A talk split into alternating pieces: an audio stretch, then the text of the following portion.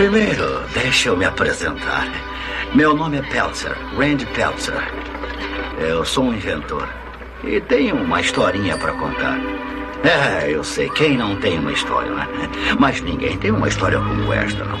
Ninguém. Tudo começou aqui no bairro chinês. Eu estava percorrendo as lojas tentando promover uma mercadoria e talvez encontrar um presente para o meu filho. Aí eu tentei esta loja aí.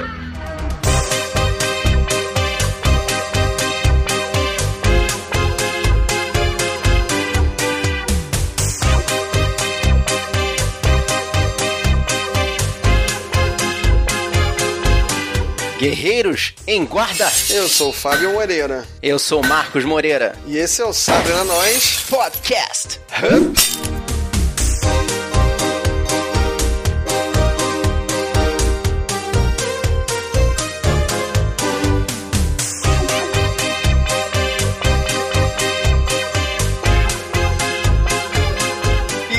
Gente vai falar sobre o Natal mais fim do mundo do cinema. É uma linda história de Natal feita em 1984, Gremlins.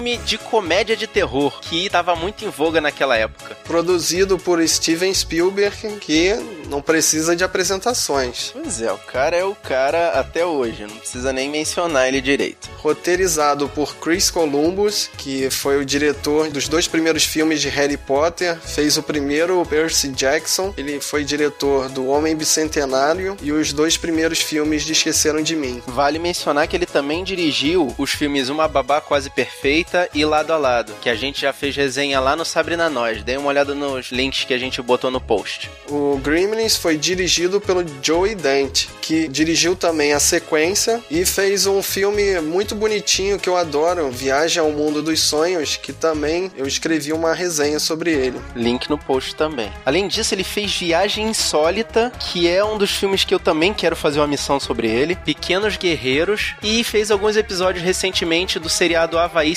5.0. A marcante trilha sonora foi feita pelo Jerry Goldsmith, que fez cinco filmes do Star Trek também fez Força Aérea 1 e fez a trilogia do Rambo. E infelizmente ele morreu antes do quarto filme. A gente tem no cast como o pai, o Sr. Randall Peltzer, aquele inventor maluco, o Hoyt Axton. Ele também era um músico muito conhecido lá nos Estados Unidos. Além de ter feito Gremlins, ele fez o filme do Corcel Negro.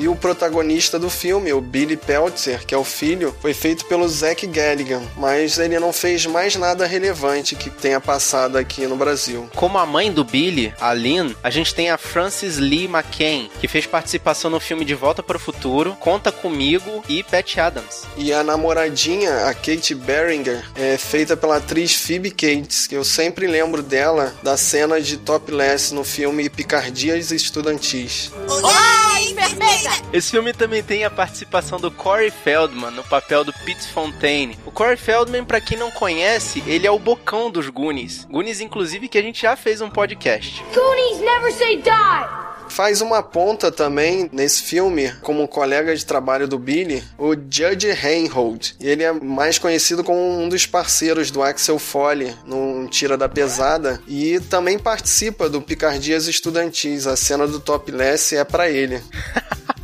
combinado chamar esses dois para fazer o filme. É, eles deviam ser famosinhos na época. É, vale mencionar duas participações que são bem legais. A do senhor Dick Miller, como o senhor Futterman, o cara que dirige o trator, que ele participou como vendedor de armas no filme Exterminador do Futuro. I'll be back.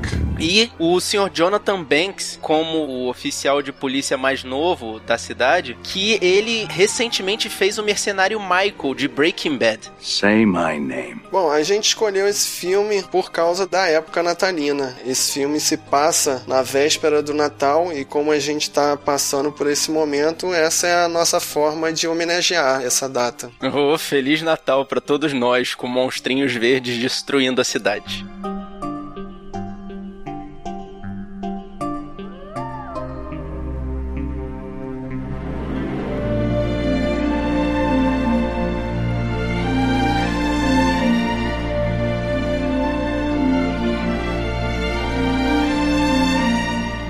Vamos para a sinopse. Eu ia fazer uma sinopse bonitinha, falando de como é que funcionava os monstrinhos e coisa e tal, mas basicamente é um pai inconsequente encontra uma criaturinha misteriosa e leva ela para dentro de casa sem saber como aquela criatura funciona. E aí, claro, começa a ter confusão porque eles não sabem como lidar com aquele monstrinho. E vale também citar as três regras para a criação do Mogwai. Ele não pode ser alimentado depois da meia-noite, ele não pode ser molhado, sabe-se lá como, o bichinho não bebe água, e ele é alérgico à luz forte. Esse Mogwai, só a título de curiosidade, ele é um monstrinho que ele já existia, só foi zoado pela cultura americana. Pelo menos na minha opinião, ele foi zoado pela cultura americana. Ele é um bichinho de. tem várias origens na verdade, mas a grande maioria fala de um bichinho que ele invade a casa das pessoas no meio da madrugada e começa a causar problemas. Ele ficou mais famoso na época da Segunda Guerra Mundial, que diziam que os Mogwais eles eram colocados nos aviões que eram usados durante a guerra e causavam problemas nos aviões. E mais recentemente, claro, essa cultura de destruir as coisas veio para nossa sociedade, dizendo que os Mogwais eles entram nas máquinas de lavar, filmadoras, televisores, objetos assim que a gente tem na casa normalmente para poder causar problemas nesses aparelhos. É, vale a dica. Se você encontrar algum aparelho doméstico seu com defeito, antes de chamar o técnico, acenda a luz e procure um Gremlin pela sua casa.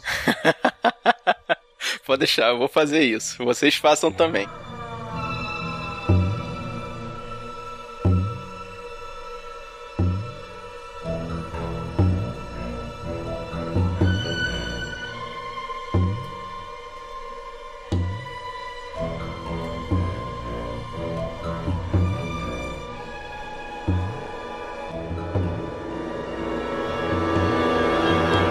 Pena ver esse filme porque é um filme legal de monstrinho e mostra o Natal de um ângulo muito diferente, muito legal. E a produção do filme é muito bem feita. Os monstrinhos são feitos de forma prática, sem CGI. Eles são às vezes fantoche e às vezes criaturas de massinha, de stop motion. E tirando uma cena no bar, todo o resto eu achei muito bem feito, até para os dias de hoje. Então, se você não assistiu, vale a pena dar uma olhada antes de escutar a hora do spoiler. A hora do spoiler. A hora do spoiler. A hora do spoiler. A hora do spoiler. A hora do spoiler.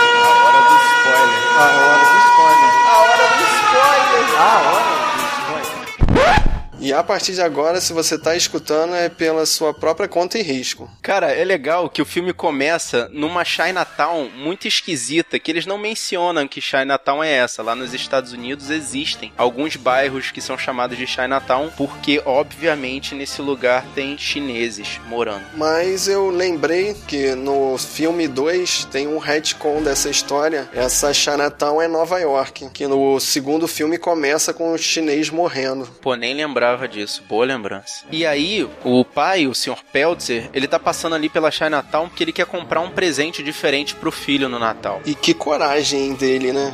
O garotinho vai levando ele pra uns becos escuros, ainda desce uma escada num porão. Cara, a loja que ele entra é no porão. O molequinho leva ele. Eu já tava certo de que ele ia morrer ali. Eu nem lembrava que ele não morria ali naquele momento. Mas, vá lá. E na loja tem vários artigos orientais e tal, mas o que deixa ele realmente empolgado para comprar é um bichinho de estimação do velho chinês. Que ele vai saber que é o Mogwai. E ali, só para dar uma enrolada, fazer uma negociação diferente, ele oferece os produtos dele também pro velho chinês, porque ele é um inventor. As invenções desse pai são uma historinha à parte, né? Tudo que o cara inventa ou dá defeito ou não tem nenhuma função prática. Aquele canivete dele de banheiro é sem comentários, né?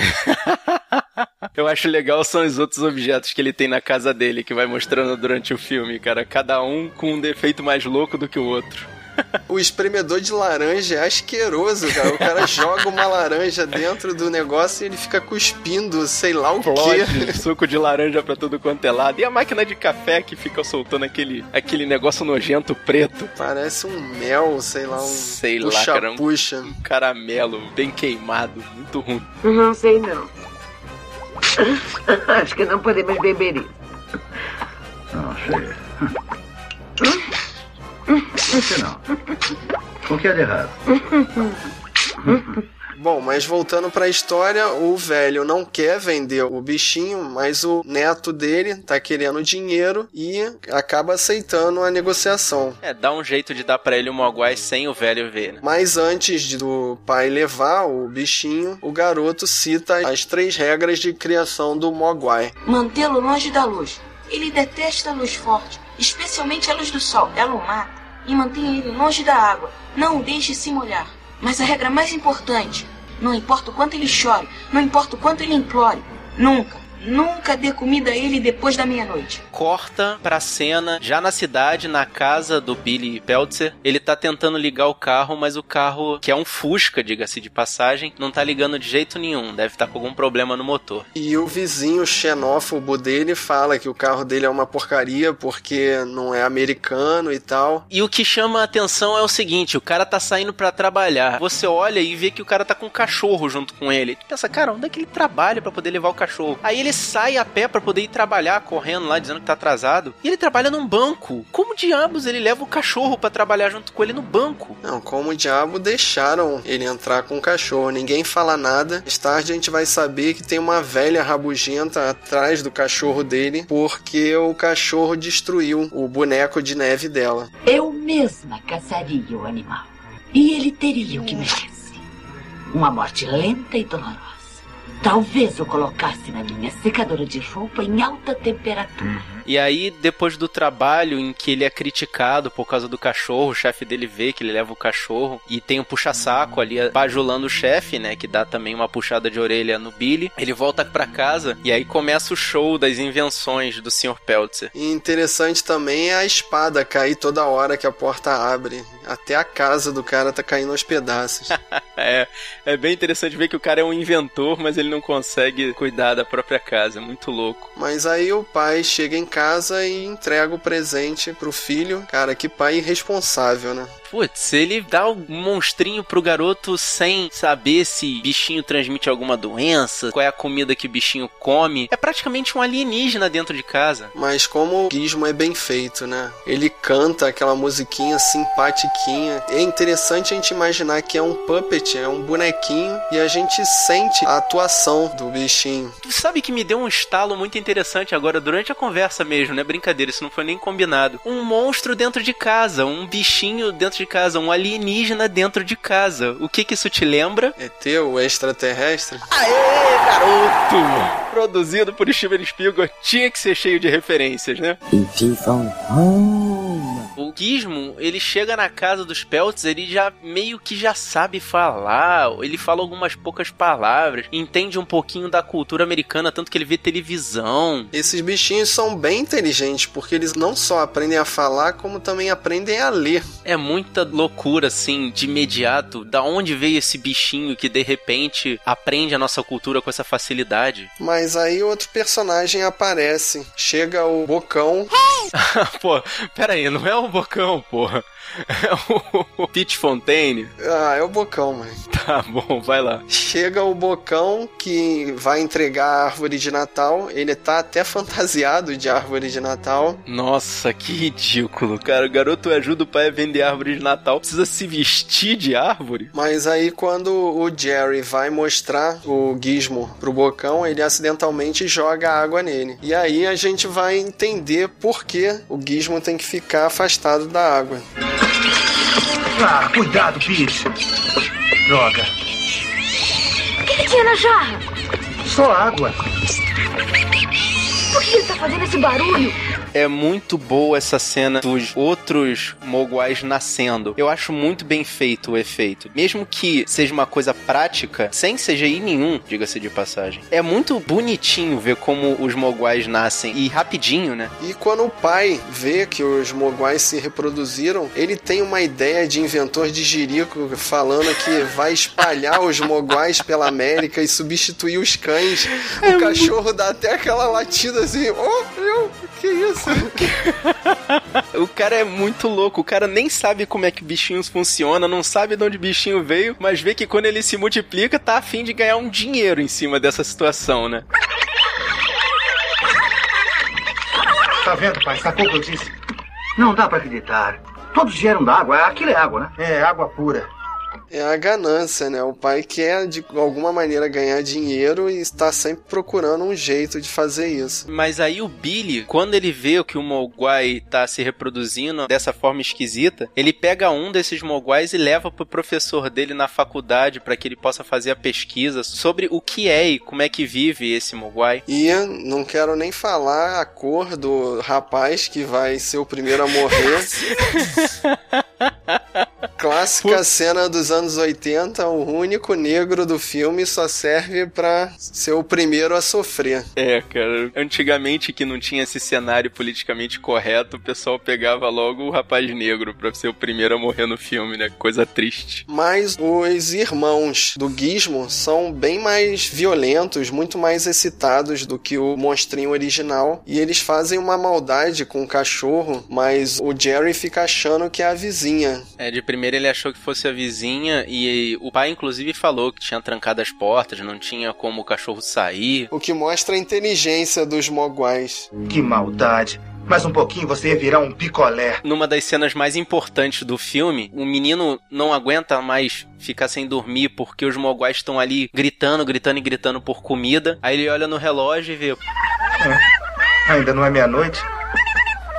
Tudo bem. E dá umas coxas de galinha, tipo, pega a comida de casa mesmo e dá pros bichos como se ele soubesse que eles iam comer aquilo mesmo. Cara, e que comida nojenta, né? Umas asas de frango gelada. É claro que o Gizmo não ia comer, né? Cara, um negócio nojento. Na manhã seguinte, os casulos já estão prontos e ele descobre que o relógio dele foi sabotado. E paralelamente a isso, enquanto o professor na universidade está fazendo experimentos com o bichinho, ele acidentalmente também deixa o bichinho dele comer depois da meia-noite. É porque tem um relojão lá no fundo mostrando que já são tipo duas horas da manhã, alguma coisa assim. E ao mesmo tempo, em dois lugares, os morguais começam a se transformar nos famosos gremlins. Cara, e você percebeu o formato dos casulos dos Gremlin? Me lembrou muito o filme do Alien, né? É, exatamente, cara. Os casulos dos aliens. Muito maneiro aquilo lá.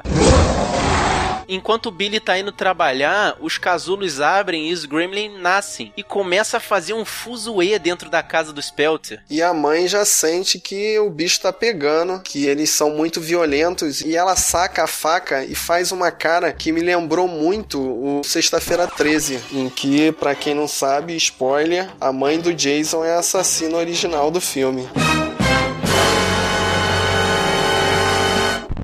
Pô, ela é muito ninja, porque ela chega na cozinha, vê três Gremlins, joga um no liquidificador, joga o outro dentro do micro-ondas e liga o micro-ondas. Aí tem aquela cena de explosão ridícula de filme de terror. Aí ataca o outro, tipo, pula em cima dele e daí manda facada em cima dele. E nessa cena que ela usa alguma coisa de escudo e ela fica tipo uma. Uma guerreira espartana.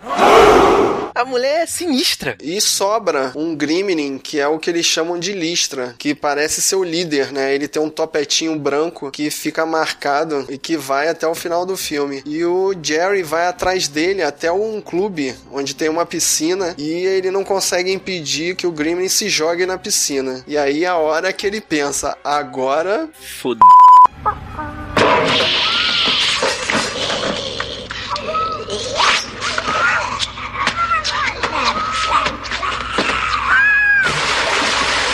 E detalhe pra esse clube, ele é um YMCA. Pra quem não sabe, aqui no Brasil ele também existe, só que aqui no Brasil ele é a ACM, Associação Cristã de Moços, que ficou muito infame naquela música do pessoal do Village People, mas na verdade é uma instituição de caridade, tá? Não levem a mal a situação do YMCA não. As intenções deles são muito boas. E como o bicho tá pegando, o Jerry corre pros policiais, que óbvio não acreditam na história. Também quem iria acreditar, né? Parece uma história de ficção, de um maluco, de um alterado, bêbado, qualquer coisa assim. E aí é um festival de gremlins fazendo peripécias. É gremlin dirigindo o trator, dentro da caixa do correio, controlando o sinal de trânsito. Cara, eles começam a destruir a cidade e aí finalmente os policiais começam a acreditar na história do Billy, porque eles começam a receber um monte de ligação dos cidadãos da cidade dizendo que a cidade tá caindo aos pedaços. E detalhe, eles vão fazer uma patrulha, aí quando veem que tem monstros pela cidade, o que que eles fazem? Eles dão 10 na pata do viado, filho, e correm pra poder fugir. e nesse meio tempo, cara, mostra a cena do bar onde a namoradinha do Billy trabalha e ela tá, tipo, dominada pelos Gremlins. Os Gremlins estão lá zoando, fazendo o que querem e a menina servindo bebida. Essa eu acho que é a cena mais fraca do filme. A menina fica ali na frente dos Gremlins e dá para perceber que ela tá contracenando com bonecos. Eu acho que essa cena não acrescentou em nada ali, só serviu para que o Jerry fosse lá resgatá-la. Eles tinham que dar um jeito do Jerry encontrar a Kate de uma outra maneira. Essa parte aí eu achei muito fraquinha. Ah, e também ela meio que descobre uma forma de se salvar. Ela pega lá uma câmera daquelas antigas Polaroid e começa a soltar flash na cara dos Gremlins, aí eles caem e ela consegue tentar escapar, mas aí magicamente aparece um Gremlin com uma arma na mão e começa a atirar nela. Cara, esses Gremlins são muito inteligentes. Como é que o cara tem conceito de gatilho, cara? Cara, eles são inteligentes demais da conta. Quando o Jerry resgata a namorada dele, ela conta a história de que por que é traumatizada com o Natal. Cara, que menina azarada. Não, e que conto macabro pra ela contar. Que na noite de Natal ela tava junto com a mãe arrumando a árvore, esperando o pai chegar para poder dar os presentes para ela. E o pai simplesmente desaparece. Depois de uns dois ou três dias procurando por eles, ela vai vai na chaminé e sente um cheiro ruim e chama os bombeiros. E quem ela encontra lá? O pai vestido de Papai Noel podre. Que ela diz que ele foi entrar pela chaminé para poder fazer uma surpresa para as meninas e quebrou o pescoço e morreu preso na chaminé. Cara, isso é para traumatizar qualquer criança. Isso aconteceu aos 9 anos dela e agora que ela parece ter 19, talvez 10 ou 11 anos depois, ela tem um novo trauma no dia de Natal. Natal. Foi assim que eu descobri que Papai Noel não existia.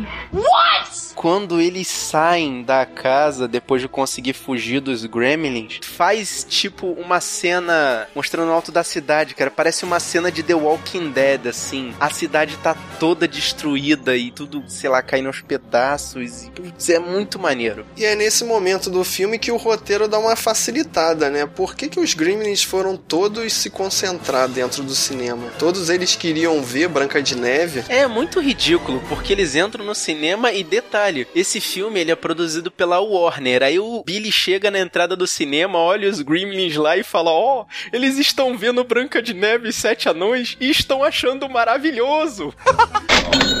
oh, que lindo.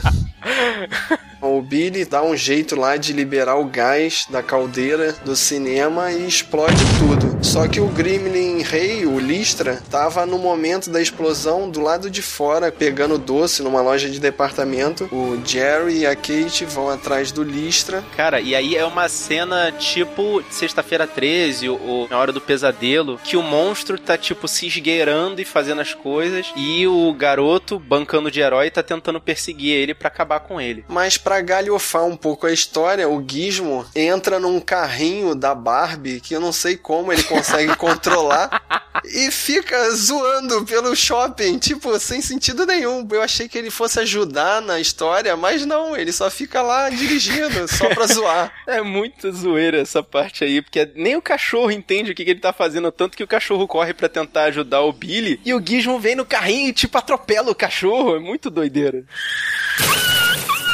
A Kate sobe para a sala de controles para tentar acender as luzes e acidentalmente acaba ligando o chafariz. E isso atrai o Gremlin que vai para lá tentar se reproduzir novamente. Quando o Listra consegue chegar no chafariz, o Gizmo finalmente descobre como dirigir aquele carrinho da forma certa. Ele vai na direção de uma cortina para poder abrir ela e as luzes lá de fora poderem acertar o Listra. Era bem no momento em que ele já estava começando a se reproduzir, mas o sol batendo nele acaba matando ele, que cai dentro da água só para depois dar o último suspiro, o último susto clássico de filme de terror, em que o mocinho vai chegando perto para ver o cadáver e o monstro dá aquele último salto. para depois terminar de derreter, né?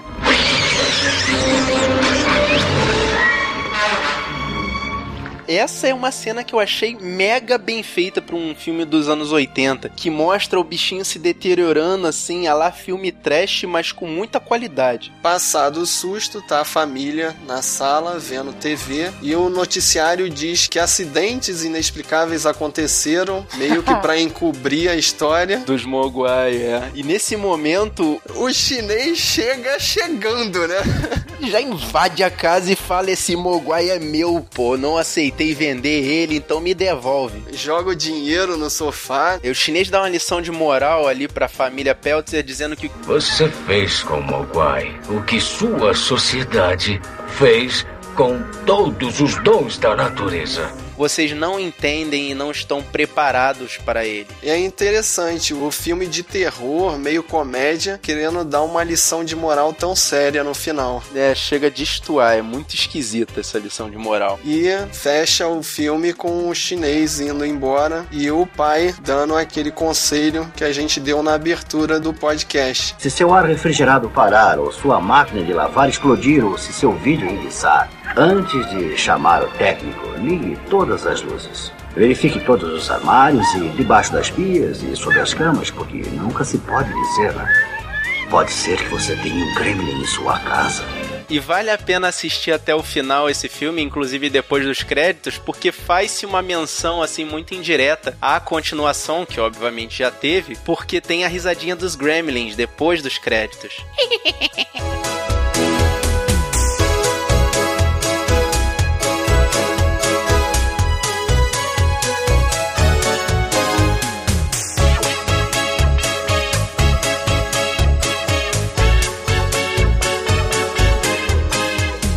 isso, pessoal. Essa foi nossa homenagem, nosso filme de Natal. Obrigado pelas suas mensagens, pelos seus comentários. A gente quer agradecer realmente de coração a tudo que vocês fizeram por nós, com o retorno de todos esses posts, os podcasts que a gente fez. Isso dá uma força muito grande pra gente poder continuar a fazer os nossos programas. E a gente tá aí desejando um Feliz Natal para todo mundo, sem gremlins e com muitos presentes. E vocês já sabem, se quiserem deixar um comentário pra gente, é só entrar entrar no post do nosso blog, que é o sabrinanois.wordpress.com. Ou se quiser mandar um e-mail pra gente, sabrinanois.gmail.com. E vocês já sabem que a gente também pode ser encontrado no facebook.com.br sabrinanois ou no twitter.com.br sabrinanois. Além dos perfis que a gente tem no Instagram, Google Plus, Scooby e Filmou. É Sabrina Nós, tudo junto. E para você poder ouvir essa missão no seu computador, no seu MP3, no seu celular, onde você quiser, é só assinar o feed que a gente deixa no post ou procurar a gente lá na iTunes Store.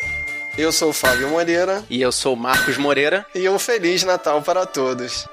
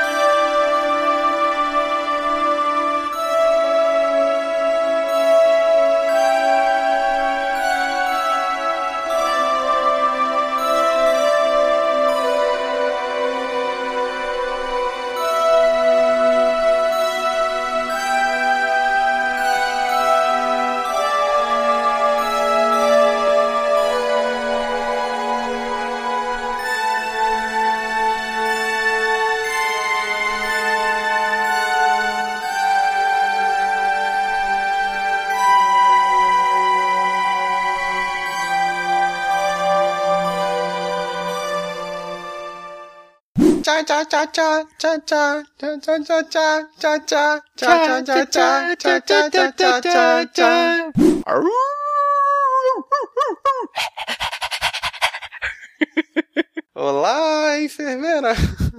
É, isso aí, Dom Caraca, bem. Caraca, moleque, silencioso, por favor.